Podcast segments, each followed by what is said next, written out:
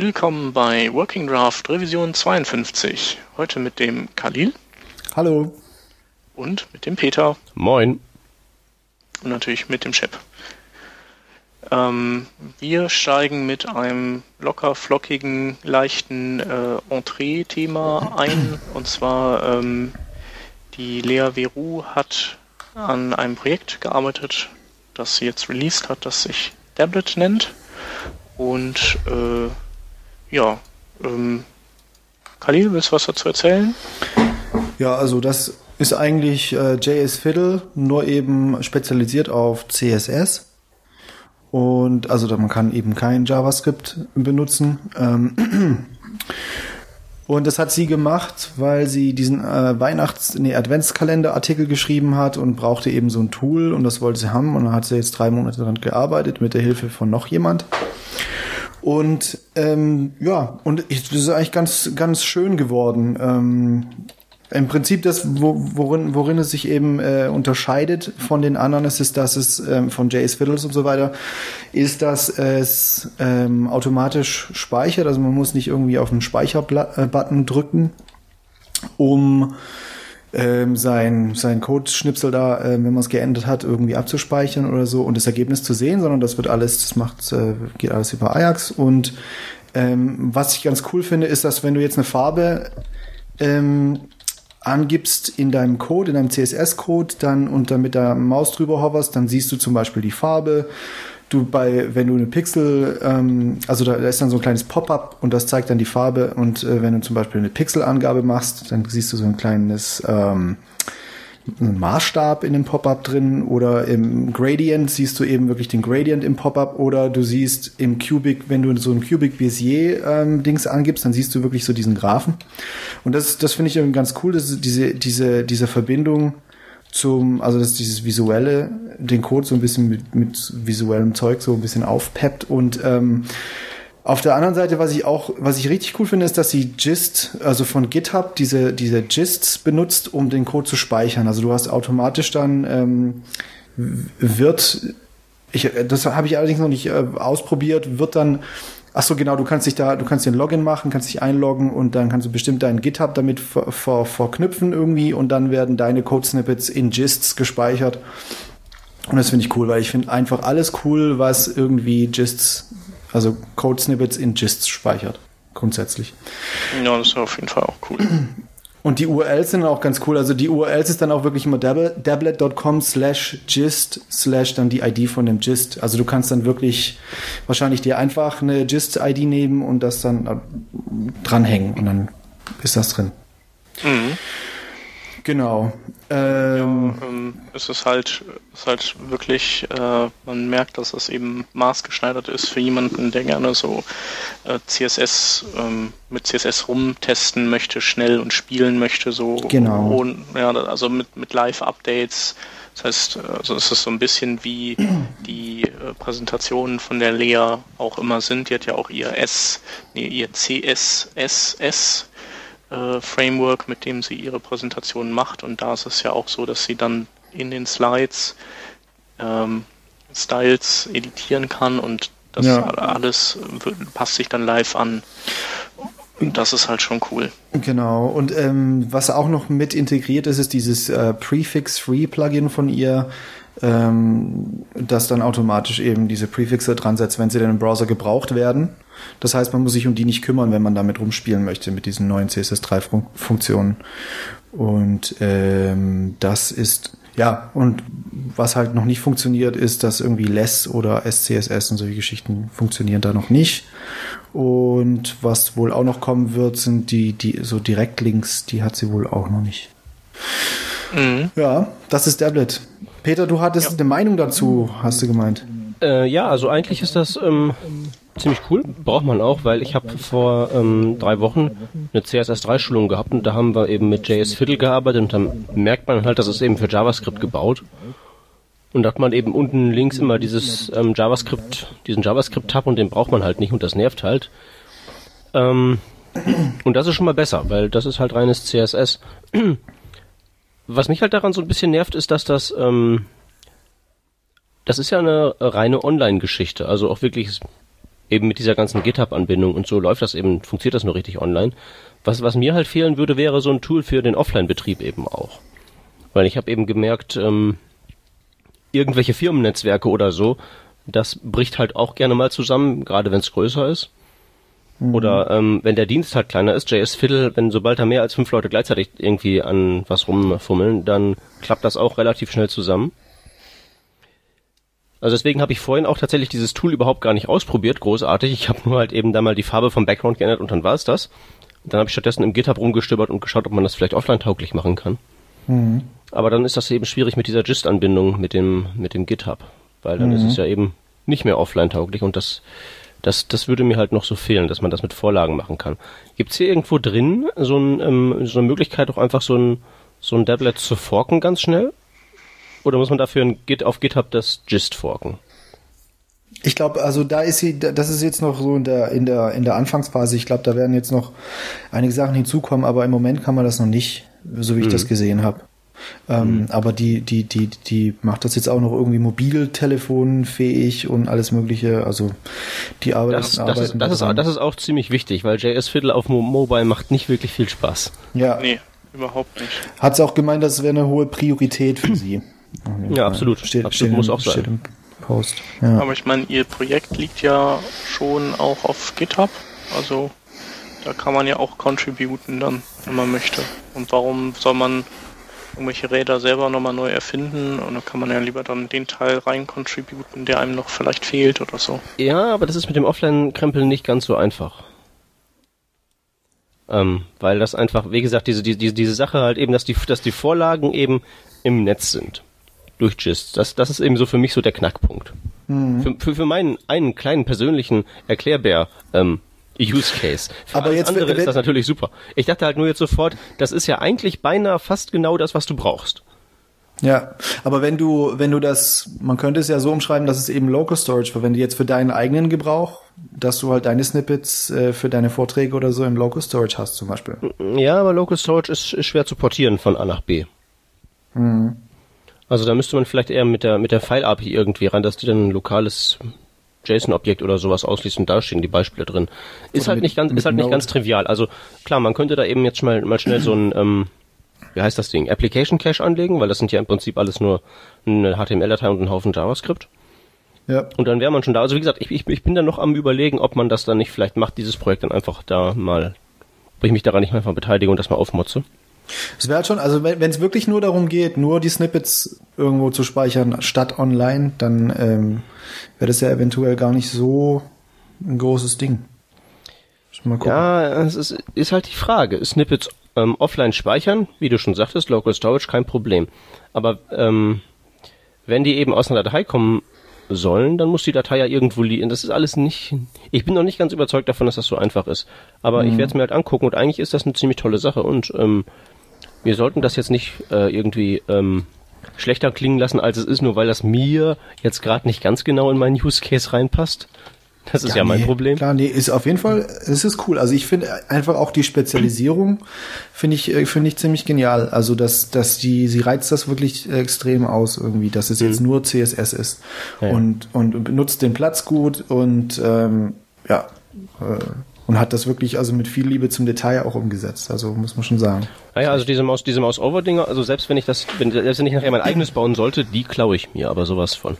Ja. Welche Maus-Over-Dinger meinst du? Ähm, also wenn diese du mit kleinen, diese kleinen, äh, diese Legenden quasi dann aufgehen. Genau. Mhm. Das ist ja echt für, für alles was dabei. Für Schrift, ja. für, für Zeiten, für. Das ja. ist echt einfach nur zu krass. das ist echt cool. Farben. Ja.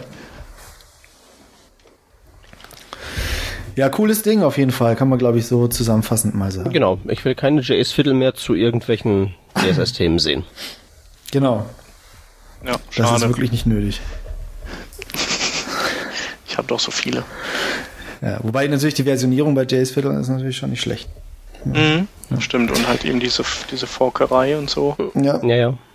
Aber, Aber das mal einstellen, nein, ich möchte kein JavaScript-Framework automatisch eingebunden haben und auch immer dieser Roundtrip über den Server, der manchmal auch lange braucht, bis er reagiert, das ist irgendwie doof. Ja, und eben der Server, also ich hatte, wie gesagt, eine von meinen Schulungen war mit 22 Leuten. Und wenn die da alle gemeinsam drauf rumhacken, dann klappt denen der Server zusammen. Hm. Okay. Also, hm. da müssen da muss man- Offline-Fähigkeiten ja. her, so oder so. Ja, da also für, für so Schulungen, da musst du echt was eigenes machen, glaube ich. Ja, ja, Hört, sich, ähm, hört sich so an. ja, weiß ich nicht, weiß ich nicht, weiß ich nicht, weiß ich nicht. Ich muss mir das noch angucken. Mhm. Aber So. vielleicht kannst du das ja auch anders machen. Vielleicht kannst du die Dinge in Chrome editieren und die Sachen, die du dann da editierst, könnten aus den Chrome Developer Tools dann automatisch vielleicht irgendwo hingespeichert werden. Ich habe ja gehört, das soll neuerdings möglich sein. Habe ich auch munkeln hören. Genau.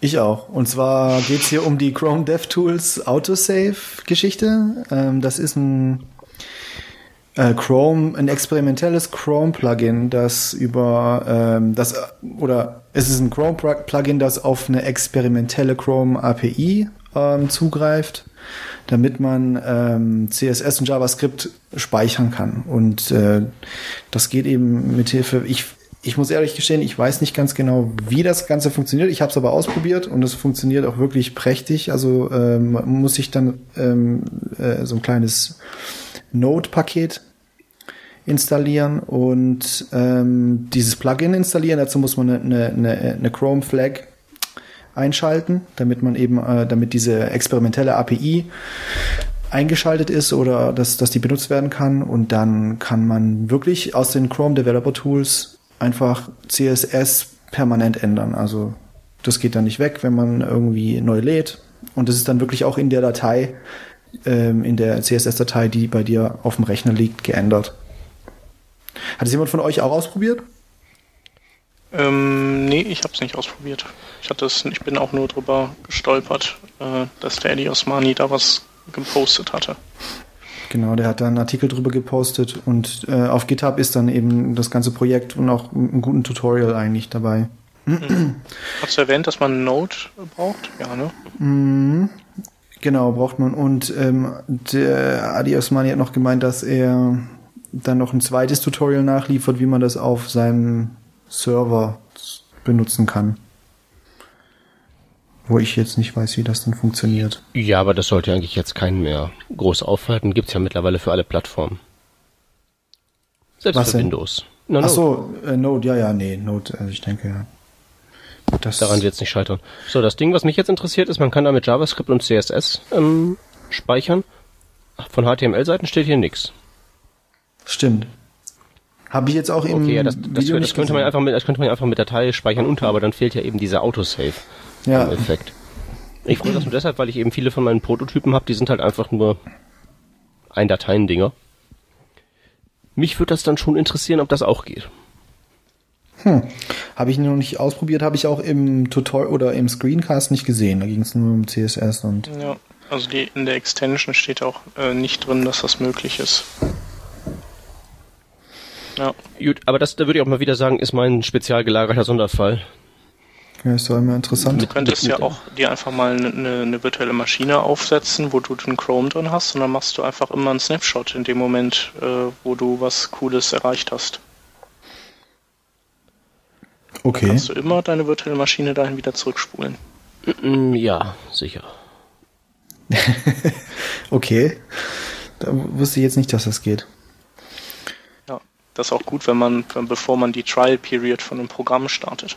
Hey, aber Chrome DevTools Autosave finde ich jetzt schon echt cool, muss ich sagen. Aber ich arbeite zum Beispiel bei einem privaten Projekt im Moment mit Less und da bringt es halt nicht wirklich so viel. Also ich Ja. meine, klar, äh, ich muss dann halt dann wieder in die Less-Datei rein und dann mit in Less diese Änderung dann auch wieder nachholen. Also es spart mir dann nicht wirklich irgendwie Zeit oder so. Äh, wenn du jetzt mit, mit so einem Preprocessor arbeitest, dann ist es ja, es ist halt nützlich zum Debuggen im Browser dann immer noch, weil du dann direkt irgendwie Sachen austesten kannst. Aber jetzt, um das CSS direkt zu editieren, ist es, ist es dann nicht nützlich in dem Fall. Tja, das ist auch eine spannende Entwicklung so ein bisschen.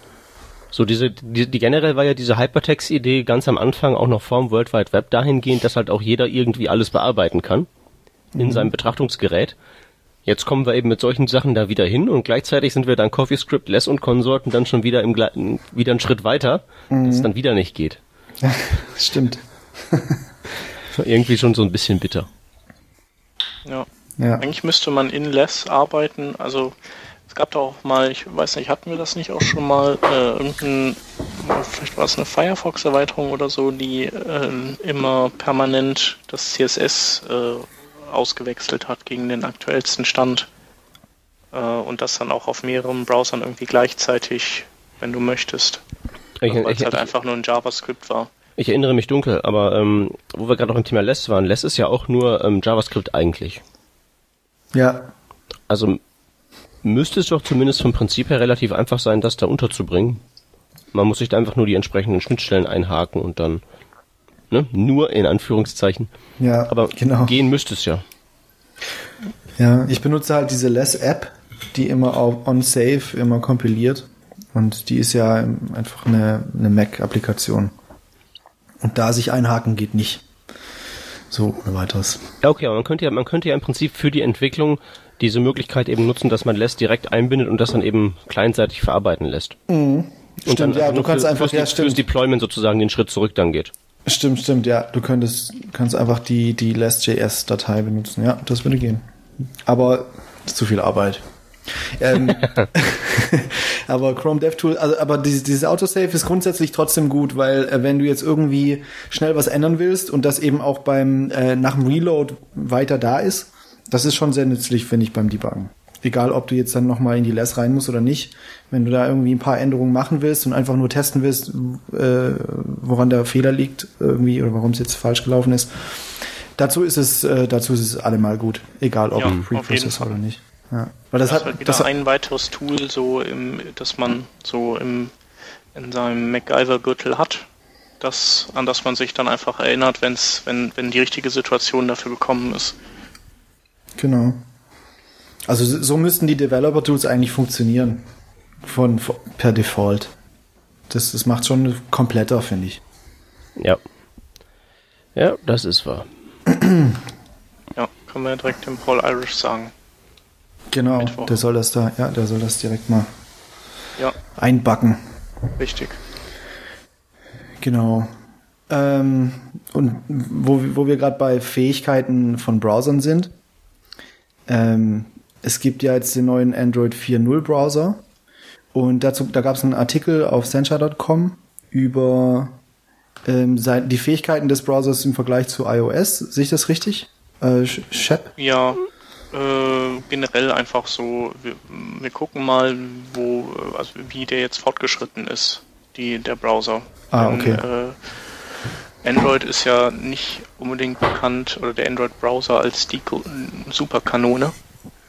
Äh, ganz im Gegensatz zum Chrome, aber irgendwie, äh, weiß nicht, die, die einen leben wahrscheinlich auf dem Mars und die anderen auf dem Jupiter, auf jeden Fall reden die nicht miteinander.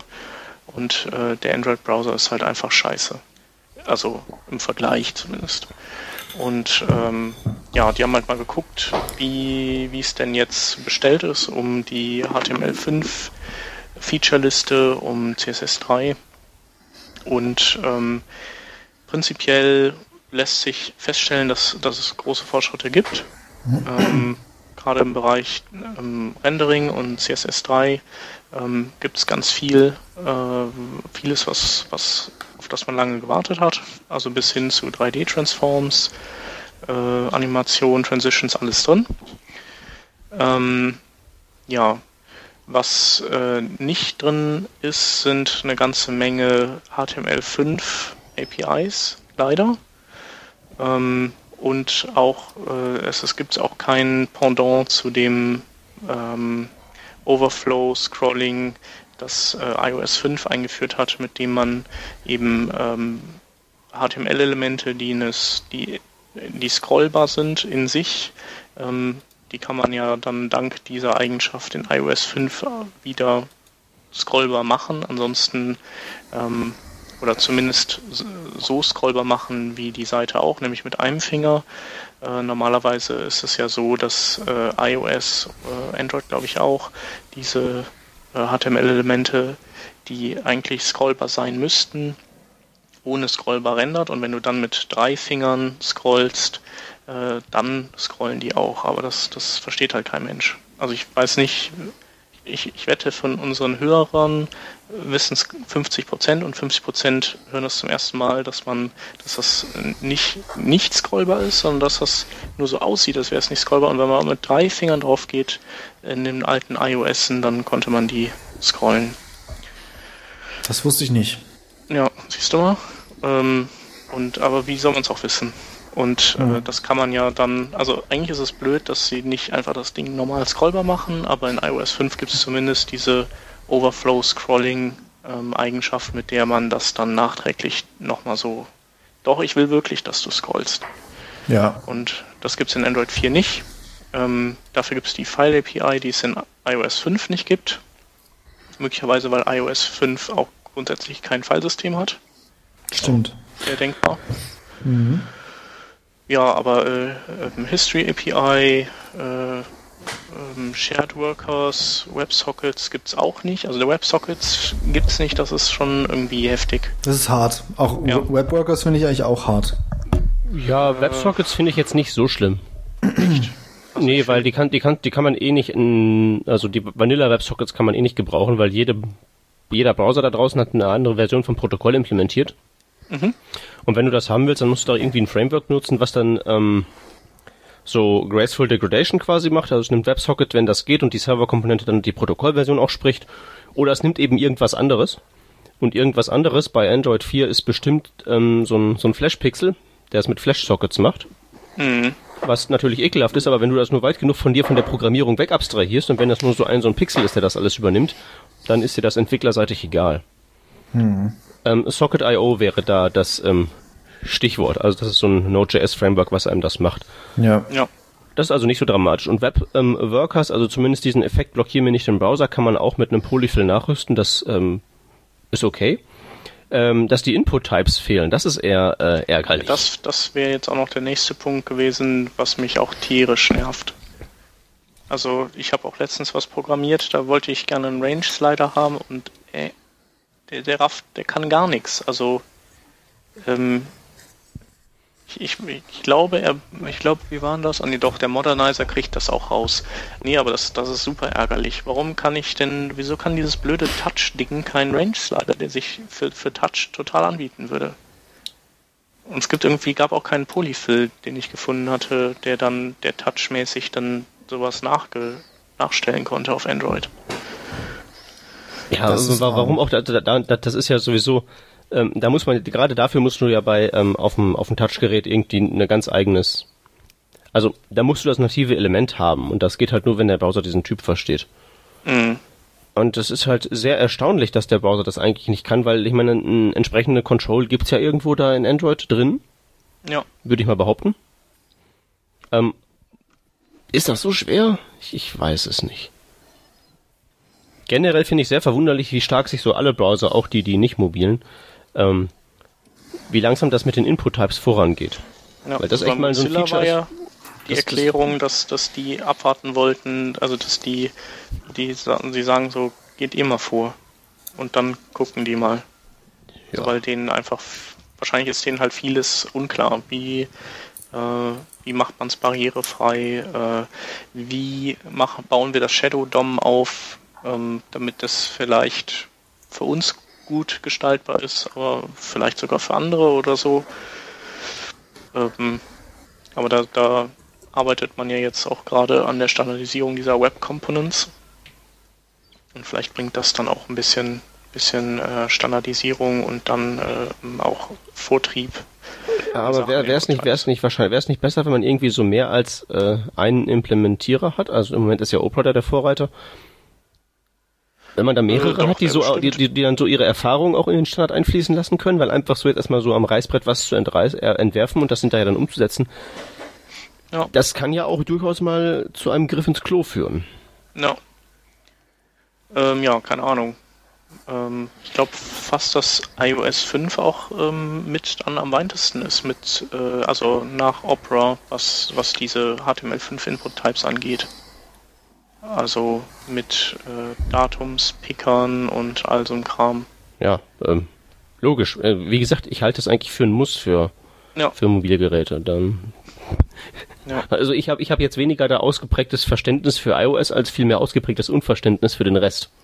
Ja, hm. definitiv. Das ist schon sehr seltsam. Und was ist das mit den ähm, CSS-Animationen, ähm, Mythen bei Android? Genau, die, äh, die können wir kurz rein. Ich hatte noch, äh, habe noch gleich einen Punkt, der cool ist wiederum bei Android. Ähm, was die Mythen angeht, äh, so behauptet, äh, behaupten die Android-Systeme, die älteren ja auch, dass sie äh, ähm, CSS-Animationen beherrschen. Also das kommunizieren die dann oder das suggerieren sie dann auch dem Modernizer zum Beispiel. Ähm, aber das stimmt nur teilweise. Äh, die können mhm. nämlich so lange Animationen ähm, machen, wo man, wie man nur eine Eigenschaft animiert pro Keyframe ähm, ähm. Okay. Also sobald du eine zweite Eigenschaft äh, gleichzeitig mit in deine Animation hineinpackst, die, die eben auch animiert werden soll, im Zuge dieser Timeline, Anführungszeichen, ähm, wird dann auf einmal gar nichts mehr animiert. Also du musst halt hingehen und den Bug umschiffen, indem du für jede einzelne Eigenschaft eine eigene Keyframe-Timeline sozusagen baust mit je einer Eigenschaft. Ähm, das haben die aber jetzt im, im Android 4.0 dann doch auch mal gefixt. Ähm, genau. Was cool ist, ist, ähm, dass sie, äh, dass es das erste mobile Gerät ist, in dem du Inline HTML5 Video in Seiten haben kannst. Ähm, also in, in iOS beziehungsweise in dem älteren Android ist es ja so, dass du dann das Video antippst und dann geht halt eine ext externe App auf, ein Videoplayer und der spielt es halt ab. Äh, du könntest dann keine, kein Video zum Beispiel jetzt als Hintergrundbild reinsetzen oder irgendwie sowas Spaßiges, weil das, das einfach nicht so läuft, wie du das gerne hättest. Ähm, und das finde ich schon cool. Also, ob man das, ähm, ob man jetzt Hintergrundbilder bauen muss damit äh, auf mobilen Geräten, sei mal dahingestellt, aber grundsätzlich finde ich das super, dass man eben nicht mit dem Browser verlässt. Mhm. Genau. Ja, das ist cool auf jeden Fall. Ja. Und das ist äh, bei Android, das ist der erste Browser, der das macht? Der erste mobile Browser. Das, ja, meine ich. Ja, mobile genau. Browser. Ja. Mhm. Mhm. ja. Okay. Nee, also insgesamt ist, äh, also so bei Canvas schlägt er sich gut und JavaScript sowieso und das passt auch alles, aber ähm, an die Klasse von iOS 5 kommt er einfach nicht dran. Ja. Was mich ja wundert, weil der, ja, weil der ja aus demselben Hause wie Chrome kommt. Ja, genau. Aber die wollen ja irgendwie jetzt schon seit einiger Zeit länger äh, näher zusammenarbeiten und wahrscheinlich ist, bis das Früchte trägt, dauert es wahrscheinlich noch was. Ja, ja, also, die wollen ja auch H264 aus Chrome rauswerfen. Ja. Haha, sicher. Aber demnächst wirklich. Ja, ja. genau, und IE, ähm, Microsoft führt automatische Updates ein. Lol. Äh, nee, machen sie nicht. Rofel. Nächstes Thema. Ähm, Webvideo.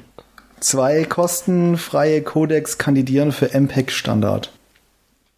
Genau. Ähm, die äh, Motion Picture Expert Group hat ja ein bisschen äh, weiche Knie gekriegt, nachdem also äh, nachdem Google WebM rausgebracht hat beziehungsweise da ähm, wurde man auf einmal wieder ein bisschen aktiver und hat sich mal Gedanken gemacht, okay, wie können wir unsere Stellung als äh, Alpha-Tier unter den Videocodecs verteidigen und vielleicht Bedenken ausräumen, ähm, die es gibt ähm, hinsichtlich äh, Abgaben, Patentgebühren und so weiter.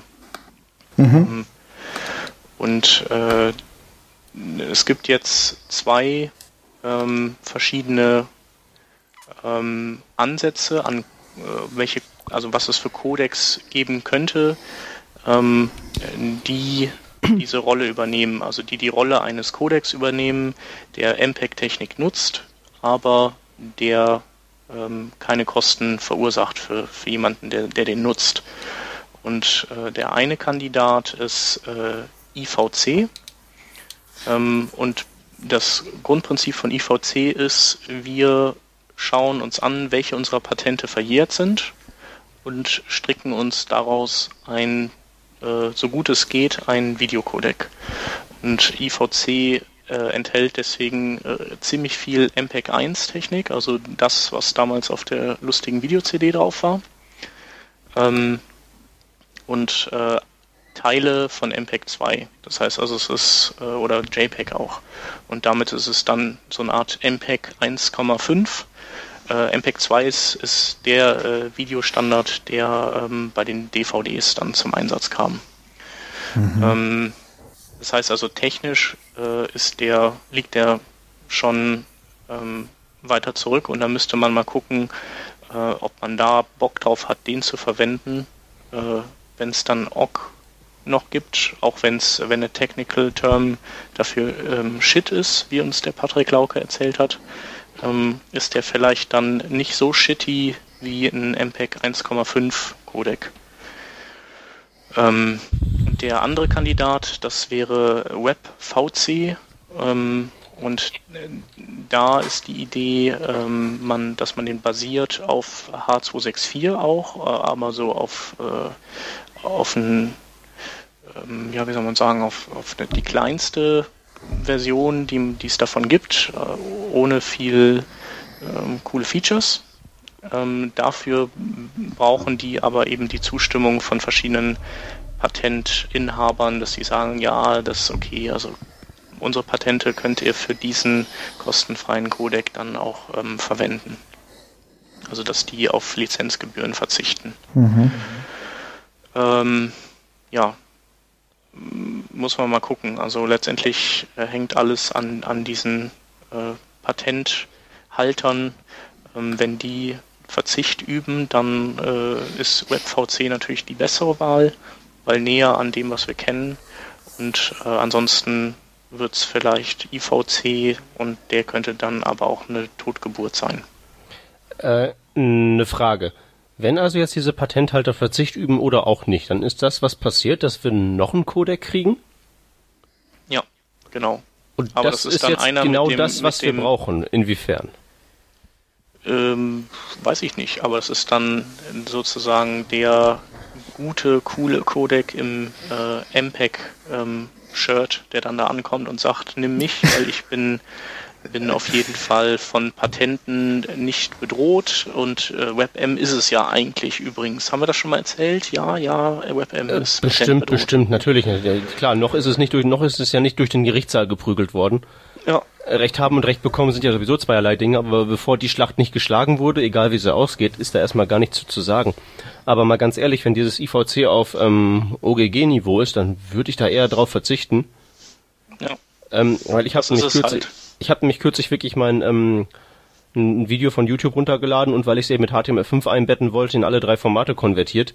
Und OGG ist doppelt so groß wie alle anderen und sieht dreimal so schlecht aus. Das läuft halt nicht. Ja.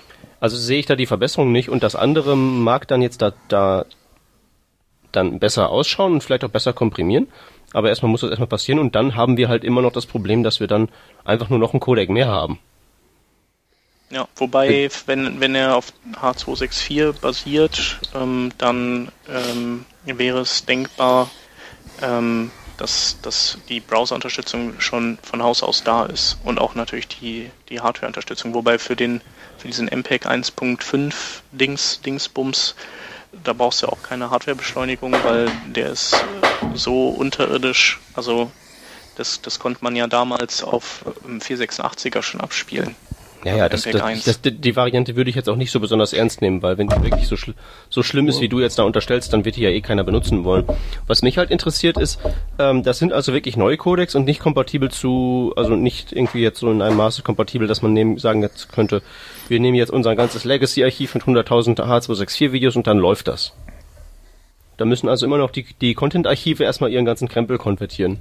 Ja klar, nee, das, das äh, auf jeden Fall, weil du hast ja in den in den Videocodex werden ja auch Techniken genutzt, ähm, die die dann vielleicht ähm, über dieser Basislinie des H264 liegen, also diesem ganz minimalen Feature-Set. Also gibt es ja dann sowas wie ähm, Bewegungsvorhersage oder sowas, dass äh, der Codec schon antizipiert, wo der Bildpixel dann hingeht und, und solche Dinge. Mhm. Ähm, und sobald du das nutzt, ähm, nutzt du eben Features, die nicht ähm, ja, Lizenzgebühr befreit sind und dann ähm, hast du ja nicht WebVC und sondern H264 und solltest dann auch zahlen. Ja. Das heißt, du musst schon rekodieren. Wobei mhm. von äh, MPEG 4 nach oder von H264 nach H264 ähm, das müsste eigentlich ähm, vergleich, vergleichsweise schnell gehen. Es gibt ja auch diese DVD-Eindampfprogramme, wo du deine doppelschichtige DVD reinlegst und der macht dir die auf eine einschichtige. Und da ähm, muss er das ja quasi nur, also der transformiert dann diesen, diesen, dieses MPEG-Video nur und rekodiert das nicht komplett. Und der kann dann viel wieder verwerten. Okay, also wir kriegen einen weiteren Codec für den dann nicht nur die Browsersteller was implementieren müssen, sondern auch sämtliche Content-Archive erzeugt. Also ich glaube, also ähm, es kommt darauf an, welchen, welchen, über welchen wir jetzt reden, aber wenn wir den WebVC nehmen, dann glaube ich, muss der, müssen die Browserhersteller nichts machen. Und bei dem IVC, da müssten die Browserhersteller sehr wahrscheinlich also das implementieren. Oder die greifen auf das Betriebssystem zurück, das vielleicht diese alten MPEG 1 und MPEG 2 Techniken eh von Haus aus kann. Mhm. Aber das, da glaube ich, also bei diesem doofen Codec glaube ich eher, dass der dann nicht unterstützt wird. Nee, das wird ja nun wirklich nicht besonders viel bringen. Generell bin ich halt jetzt so etwas unterwältigt. also ich habe diese Nachricht ja. von wegen, hier kommt jetzt noch ein, hier wird jetzt irgendwie MPLG irgendwas freigegeben. Das habe ich nur so gelesen zwischen Tür und Angel. Und dann dachte ich, juhu, jetzt wird da vielleicht doch was draus, aber so wie nee. du das jetzt erklärst, denke ich halt eher, das ist dann äh, eher noch eine weitere Verschlimmerung der Lage, weil wir dann jetzt eben vier Codecs haben. Ja. Das, das, das bringt das bringt's ja nicht so richtig jetzt voran, ne? Ja. Also ähm. ich weiß halt, das sage ich auch immer schon, ähm, ich sehe da halt echt keinen Ausweg. mm, nee, gibt's wahrscheinlich nicht. Also ich meine, die, die MPEG will sich einfach frei äh, waschen von diesem Vorwurf, dass äh, dass sie irgendwie äh, keinen freien Codec haben und immer Geld kassieren wollen oder beziehungsweise dann eines Tages Geld kassieren wollen. Ja, aber das ist ja, das ist ja legitim. Das ist ja ein Patentpool, dafür sind die Dinger ja da. Ja, aber da das würde ich jetzt den, natürlich. Den würde ich jetzt da keinen Strick draus drehen. Den Strick Nö. könnte man eben eher den Browserstellern draus drehen, die eben eine freie Alternative einfach nicht implementieren, weil sie es nicht wollen. Ja. Das, ist richtig. Genau. Also, die machen, wenn die jetzt hier wirklich diesen, also im schlimmsten Fall bringen sie ja beide Codecs raus. Kann das auch passieren? Nee. Also das es ist schade. schon so, dass die, äh, dass die jetzt klären, wie das mit den Patenthaltern ausschaut und wenn die nicht wollen, dann wird es eben IVC. Mhm. Schade. Noch, also zwei Codecs mehr statt einem Codec mehr wäre halt so aus der Trollperspektive ganz unterhaltsam gewesen. Aber so generell sagen wir also, ähm, ich würde jetzt deshalb nicht aus dem Sitz reißen lassen, sondern sitzen bleiben und ja. ähm, weiter trinken. Vielleicht wird's dann besser. Ja, genau. Okay. Also die Leute, die jetzt gerade äh, Videodecoder bauen, können weitermachen. In JavaScript meine ich. Genau, also da kam ja heute auch wieder was aus der Audio-Ecke. Diesen Apple Lossless haben sie jetzt auch nachgebaut. Ja. Tja, also wenn es anders nicht geht, dann geht's halt so. Genau. Ja, ähm, nächstes Thema hat gar nichts mit dem zu tun, worüber wir bisher gesprochen haben. Wieder und zwar ähm, gibt es eine äh, Google Chrome Erweiterung, äh, die Speed, Speed Tracer heißt.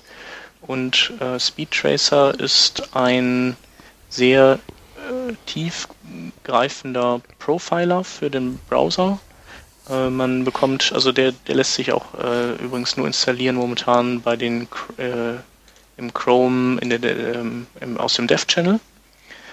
Ähm, und tut man das, hat man oben rechts äh, eine Stoppuhr als Icon und äh, wenn man die, also mit der kann man dann bestimmte äh, äh Momente der eigenen App eben profilen, also messen lassen ähm, und kann sich das Ganze dann in so einer Art äh, Graph angucken, also so einem Kurvendiagramm und in diesem Kurvendiagramm gibt es, äh, also von diesen Kurven gibt es zwei. Ähm, die eine ist äh, die Netzwerkaktivität und die andere, die, die interessantere ist, ist die äh, Sluggishness, also ähm, wie äh, lahmarschig wird die Engine durch das, was da passiert ist. Ähm, und äh, da hat man eben Ausschläge drauf und ähm, ja, wenn die bis an die obere Kante gehen und möglicherweise sogar oben an der oberen Kante ähm, stecken bleiben, dann ähm, hat man halt ein Problem mit seiner Application. Und äh, man kann dann in diesem, in dieser, das ist ja eine Art Zeitleiste dann, äh, in dem diese Ausschläge drin sind, da kann man dann wie in einem Audioprogramm ähm, den, den Ausschnitt dann auf einen bestimmten Teilbereich, äh, der einem gerade ins Auge sticht, ähm, fixieren. Und äh, unterhalb ähm, diese, dieser Zeitleiste bekommt man dann eine genaue Aufschlüsselung, ähm, was alles an äh, Aktionen seitens des Browsers ähm, in diesem Abschnitt durchgeführt wurden. Und die sind wiederum aufgeschlüsselt ähm, nach ähm, Parsen von HTML, ähm, Skriptausführungen, ähm, Repaints, Reflows und Style Neuberechnungen. Ähm, und das Ganze wird dann eben noch äh, kombiniert mit Tipps. Also wenn in einem Abschnitt sich herauskristallisiert, dass äh, viel, keine Ahnung, viel Script-Ausführung äh, stattfindet, dann wird man darauf hingewiesen, dass man vielleicht sein Skript auch mal für 15 Millisekunden unterbricht. Ähm, und andersherum, wenn man ähm, einen Bereich hat, in dem sehr viele äh, Relayouts passieren, dann wird man, äh, kriegt man den Tipp, mal zu schauen, ob man nicht äh, sein, sein Skript, das das wahrscheinlich verursacht hat, so umstellt, dass äh, nicht immer Relayouts sein müssen. Also zum Beispiel ist es ja so, wenn du, ähm, wenn du Eigenschaften veränderst, CSS-Eigenschaften oder sowas oder ähm, Positionierung oder Größen äh, von Sachen, der Browser, der packt das alles erstmal in eine Queue rein. Also der führt das gar nicht unmittelbar aus, sondern der packt das alles auf so einen Stapel und sagt dann, ja, mache ich dann gleich alles auf einmal. Vor allem, weil es kann ja auch sein, dass man eine Eigenschaft nochmal beeinflusst, die man vorher schon mal angepackt hatte und dann spart er sich halt Arbeit. Ähm, und wenn du aber zwischendrin immer hingehst und zum Beispiel Dinge abfragst wie Offset Width oder Offset Height oder überhaupt Höhen und Breiten, dann äh, muss der Browser erstmal diesen Stapel äh, also panikartig äh, anwenden, um äh, eine aktuelle Repräsentation des, der Seite zu haben, um dir dann auch wieder die in dem Moment korrekten Werte zurückliefern zu können. Und äh, du kriegst dann unter anderem eben den Tipp, pass auf, mach doch erstmal deine ganzen Styles und dann am Ende, ganz zum Schluss, kannst du dann diese Werte abrufen. Oder mach's andersrum, hol dir dir erstmal am Anfang die Werte, die du brauchst und cache die in der Variablen und dann kannst du die ganzen CSS-Styles anpassen. Und ja, das ist also echt cool, weil es einen fast mit der Nase auf die Probleme stößt und ähm, ja, so detailliert ähm, habe ich das, glaube ich, noch in keinem, keiner Extension gesehen. Das sind aber jetzt wirklich, Entschuldigung, aber das sind doch jetzt wirklich Probleme, die du dann wirklich mehr so bei so einer langlebigen Web-App hast. Und jetzt so hm. Otto Normalseitenbauer, der kann jetzt sagen, ja, nö. Wenn's ja, ist, wahrscheinlich ist schon, ja, fertig. du hast es wahrscheinlich schon bei einer, bei einer App, also je komplexer das Ding ist und ob es länger laufen muss, weiß ich nicht. Also du meinst jetzt ja sowas wie diesen Heap-Profiler, der dann guckt, ob du irgendwelche Speicherlecks hast. Nee, ich meine einfach, dass das generell halt irgendwas ist, was, was länger etwas tut, als einfach zu laden und dann irgendwas anzuzeigen. Mhm. Wo eben ja. ständige Aktion drin stattfindet, wo Leute Sachen ja, hin und genau. her schieben und so. Genau. Also das äh, Ding ist eigentlich ja auch ein, ähm, ein Abfallprodukt des äh, Google Web Toolkit und das ist ja äh, sowieso total auf ganz große Web-Apps, ähm, die Herstellung ganz großer Web-Apps irgendwie ge gemünzt. Ja, also das ist sicherlich sicherlich was für für Apps auf jeden Fall und für für Seiten, die ähm, wo es um, wirklich um Performance geht und wo man um jeden um, um jede Millisekunde und Prozessorleistung irgendwie kämpfen muss. Ähm, ja. Dafür ist es sicherlich äh, richtig, richtig gut. Aber für so eine kleine Webseite nee, ist das Overkill. Webseite ist das, ja, ja, klar. Aber Apps, ja, klar, sobald du irgendwie Haufen JavaScript schreibst, ist sicherlich interessant und so Interaktion hast und so. Mhm. Ja.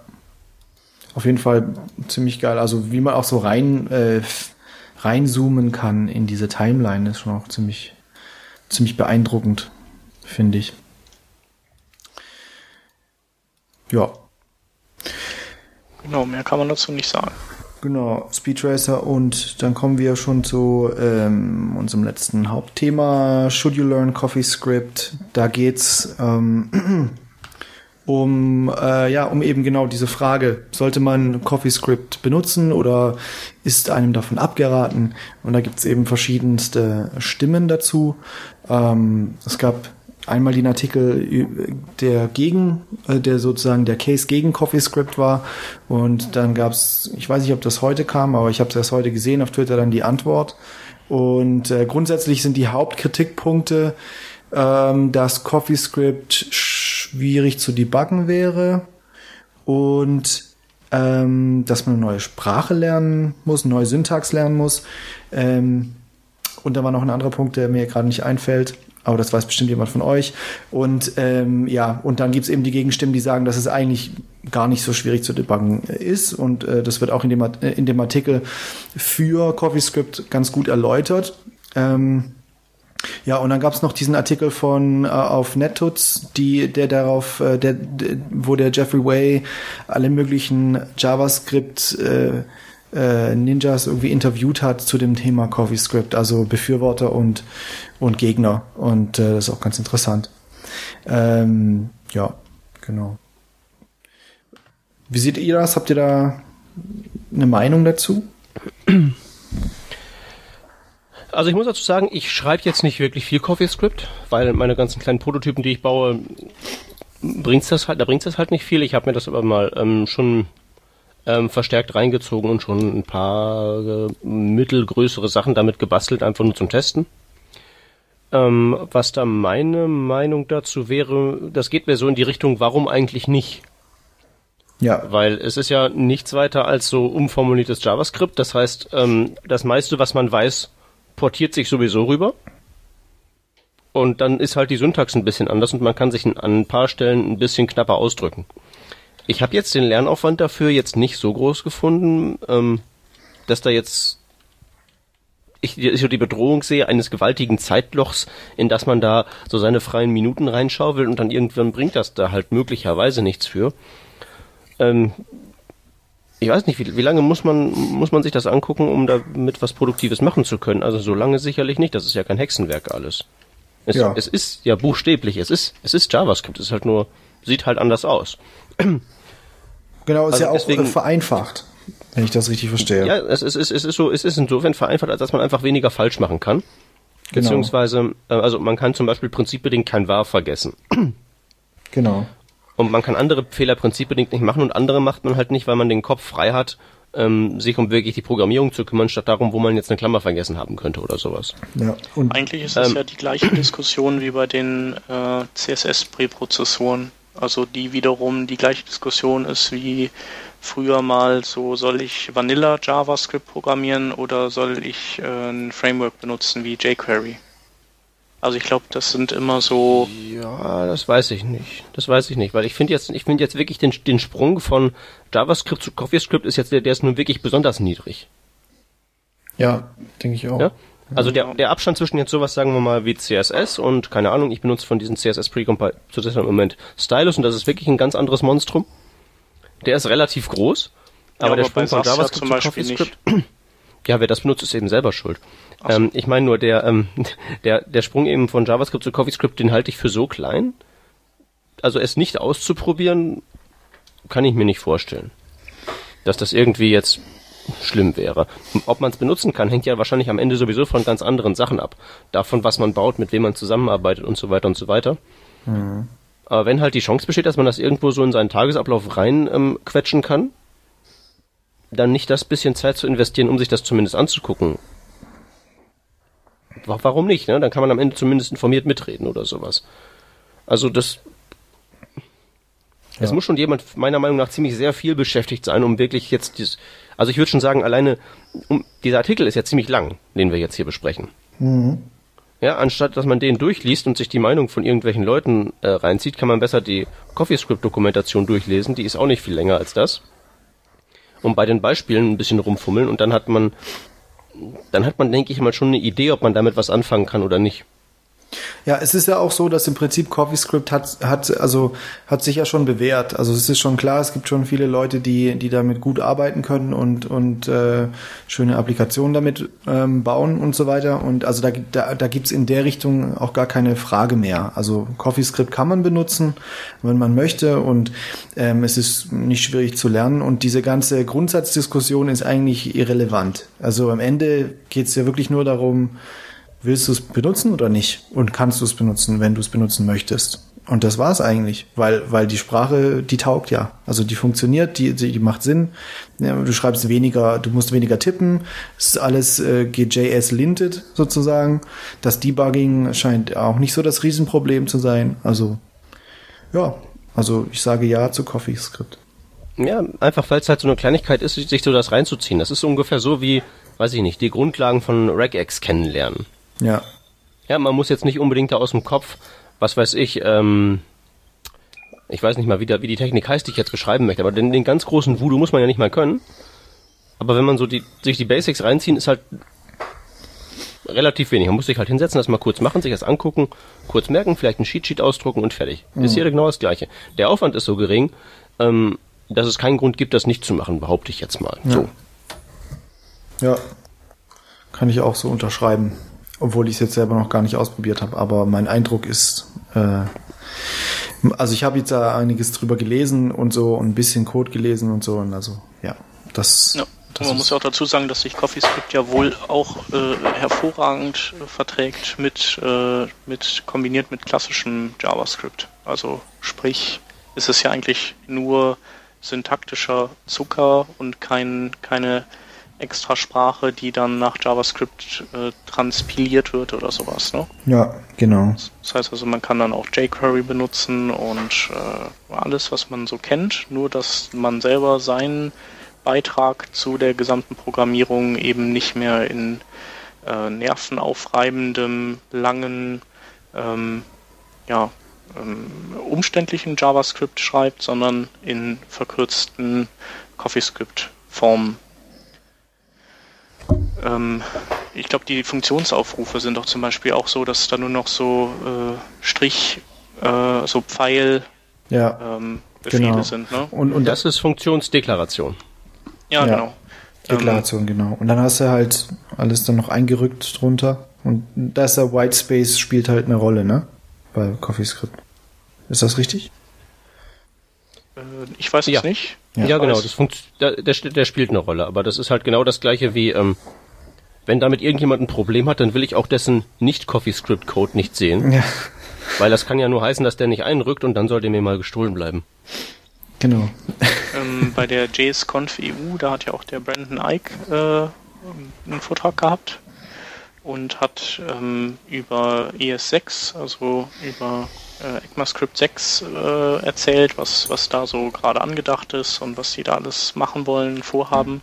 Und ein, äh, ein ganz wichtiger Teil der Arbeit ist eben ähm, ja die, die diese Tipperei von JavaScript zu verkürzen. Und ähm, da sollen soll eben das Function-Schlüsselwort auch ersetzt werden, zum Beispiel durch äh, diesen Pfeil aus CoffeeScript und so. Also es ist ist nicht so, dass man da irgendwas auch lernt äh, oder sich aneignet, was vielleicht dann immer nur im CoffeeScript-Kosmos bleibt, sondern ähm, auch bei JavaScript bekommen wir diesen syntaktischen Zucker, der dann aber eben ähm, nicht mehr ähm, um eine Ecke ähm, interpretiert werden muss, sondern der dann einfach nativ so ist, wie er ist. Ach, und selbst wenn es um die Ecke geht, einmal das Setup richtig einrichten Ja, und dann ist es sowieso wurscht. ja. Also da, da, das, da- das, das ist immer so, da, da, das wirkt, glaube ich, so aus der Ferne betrachtet viel, viel schlimmer, als, als es wirklich ist, wenn es erstmal läuft. Ja. Da wird einfach viel zu viel drüber geschrieben und viel zu wenig mitgemacht. Genau. Ja, also diese, diese Lager, die sich da bilden, das äh, halte ich also wirklich für unnötig. Ja.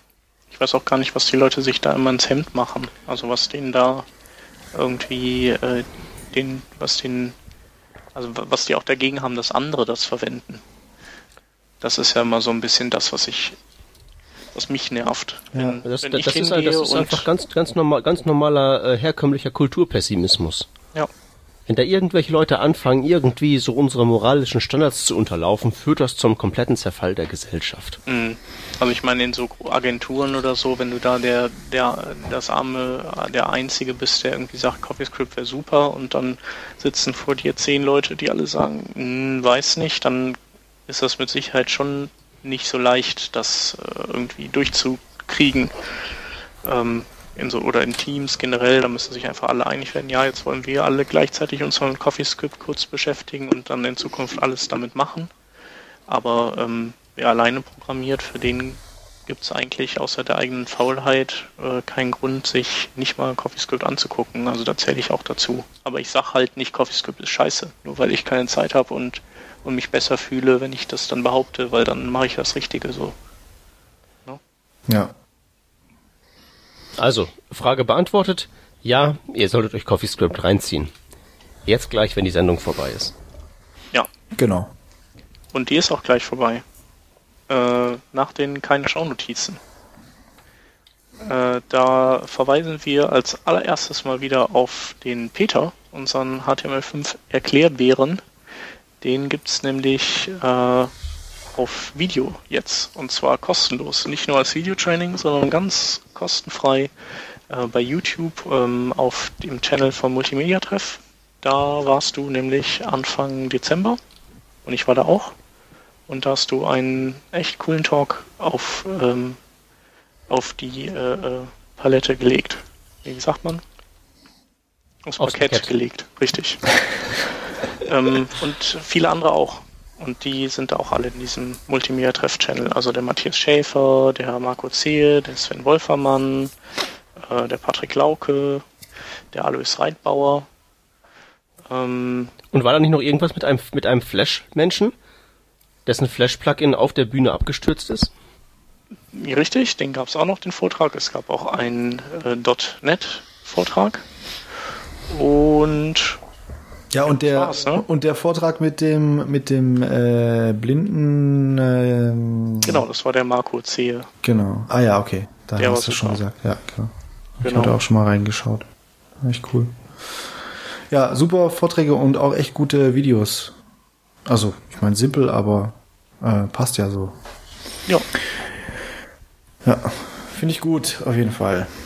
Ja, genau. Und es gibt auch im, wahrscheinlich im äh, Frühjahr nächsten Jahres gibt es dann wieder ein, gibt Follow-up zu diesem Multimedia-Treff, weil immer noch Themen offen waren und auch 100 Leute irgendwie auf der Warteliste standen, war einfach so ein Riesenbedarf, ähm, dass, dass da noch ein zweiter hinterhergeschoben wird.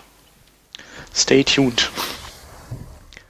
Ähm, ja, dann nächste keine Schaunotiz ist äh, ein Tutorial zu ähm, zur ähm, zum Aufbau der eigenen App in mithilfe des AMD-Systems, das der Khalil ja letztes Mal super erklärt hatte, ähm, und zusammen mit Backbone.js. Und äh, also das ähm, sollte man sich ruhig mal anschauen, wenn man äh, gerade dran geht, eine neue Web-App zu konzipieren, die vielleicht sehr JavaScript-lastig ist. Genau, also das ist einfach nur, das Tutorial ist eben ähm, sehr simpel gehalten und äh, zeigt eben einfach einfach sehr anschaulich im Code, wie man das ähm, organisieren kann. Mit in inklusive HTML-Templates, Views-Models ähm, und äh, Require.js und so weiter. Also das, das ist echt zu empfehlen. Also sozusagen als Zusatz zu dem, was wir letztes, letztes Mal besprochen haben. Genau. Dann äh, haben wir eine Seite ausgegraben, die, äh, die heißt HTML5 Canvas Deep Dive und die äh, kümmert sich um die Canvas API und äh, wie man bestimmte Aufgabenstellungen, die man so typischerweise ähm, haben könnte, mit Canvas löst. Ähm, und also es ist sehr, es ist lang, aber sehr umfassend und ähm, ähm, gut erklärt. Und wenn man sich durch die Seite einmal durchgeackert hat, vielleicht an einem Wochenende, dann dürfte man schon einiges an Ahnung zu Canvas getankt haben. Und ähm, das letzte Ding ist ein Artikel bei Opera, mh, mm, der sich mit einem ähm, noch nicht allzu alten I äh, Event befasst, das, äh, das, ist, ähm, das das Window-Element bereithält, nämlich das On-Error-Event. Äh, mit dem lässt sich äh, jeglicher Fehler in der Seite also auch also JavaScript-Fehler abfangen und auf eigene ähm, Art und Weise weiterverarbeiten. Also man kann dann auch hingehen und sich den per Ajax an den Server schicken lassen und serverseitig dann die clientseitigen Fehler auswerten. Und das ist ein sehr interessanter Artikel. Und dann habe ich noch gerade aus dem Augenwinkel gesehen, dass Firefox 9 auf den Mozilla FTPs runtergeladen werden kann. So, Wahnsinn. Ja, neue Browser zum Testen. Jawohl. Genau, und damit wären wir durch. Und ich sage wieder Danke. Danke auch. Die, meine zwei Mitstreiter. Und äh, ja, jetzt geht's am Mittwoch nach Stuttgart zum Khalil. Ähm, und dann mit dem Khalil zusammen zum Smashing Meetup, wo Paul Irish sind und Chris Heilmann und die werden dann Vorträge halten und wir schauen mal, ob wir die auch vors Mikro kriegen. Genau. Jawohl. Das und wird cool. das Resultat, das hört ihr vielleicht nächste Woche dann. Bis dahin. Tschüss. Tschüss. Adios.